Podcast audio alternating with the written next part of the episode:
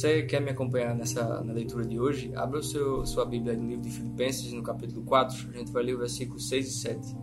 Diz assim, ó: Não andeis ansiosos de coisa alguma, em tudo, porém, sejam conhecidas diante de Deus as vossas petições pela oração e pela súplica, com ações de graças. E a paz de Deus, que excede todo o entendimento, guardará o vosso coração e a vossa mente em Cristo Jesus. Paulo, nesse texto, ele fala de uma paz que vem de Deus. E é sobre isso que eu queria que a gente refletisse rapidamente. O conceito natural é, de paz, ele é muito simples. Basicamente, a, a paz ela é a ausência de lutas, a ausência de guerras, de dificuldades. E, ou seja, de acordo com os padrões do mundo, a gente pode entender que para uma pessoa estar em paz ou caminhar em paz, ela não pode estar passando por nenhuma dificuldade, por nenhuma luta, né? não pode estar passando por nenhum tipo de atrito.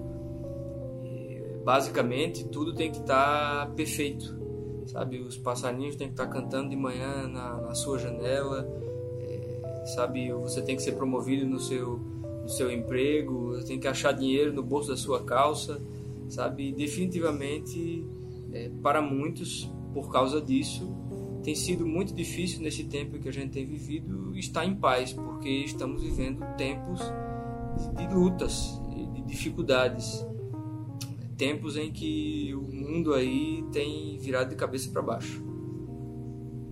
Mas é interessante a gente analisar a fala de Paulo, porque ele fala de uma paz que excede todo entendimento. Em outras versões diz que é uma paz que é difícil de entender e basicamente uma das interpretações que a gente pode ter dessa fala de Paulo diante desse, dessa breve introdução que a gente fez é que essa paz que vem de Deus, ela é uma paz que não está ah, condicionada pelas circunstâncias. Ou seja, nós podemos ter paz mesmo em meio às dificuldades, quando colocamos nossos olhos no Senhor. Por quê? Porque a nossa paz, ou essa paz que vem de Deus e que excede todo entendimento e que está disponível para cada um de nós como filhos de Deus, ela é uma paz que ela não está condicionada à ausência de lutas, mas sim à presença de Deus. É a presença de Deus em nossas vidas que nos dá paz mesmo quando passamos por tribulações, nós podemos estar em paz. É importante a gente perceber que, por exemplo, o rei Davi foi um cara que entendeu isso. E mesmo em meio às dificuldades, e foram muitas que ele passou em sua caminhada, ele conseguiu manter a sua paz interior.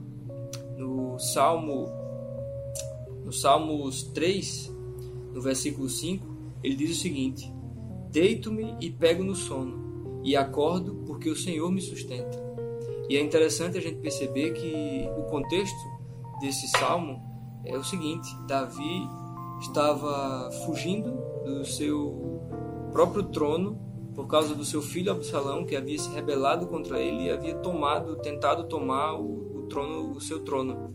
Então, nesse contexto totalmente de caos e, e, e situação, uma situação adversa e terrível, ele escreve esse, esse salmo. Ele diz que ele consegue se deitar e dormir, porque ele sabe que é o Senhor que o sustenta.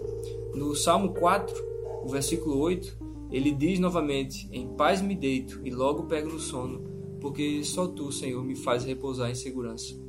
Então, meus irmãos, a gente sabe que os tempos são difíceis, são de muitas lutas. Algumas pessoas têm sofrido mais que outras, mas tem sido difícil para todos. E precisamos lembrar hoje que mesmo no meio de toda essa dificuldade, toda essa loucura que a gente tem passado, nós podemos em Deus encontrar a paz que precisamos para caminhar durante o dia e para descansar e dormir durante a noite. Deus te abençoe. Até a próxima.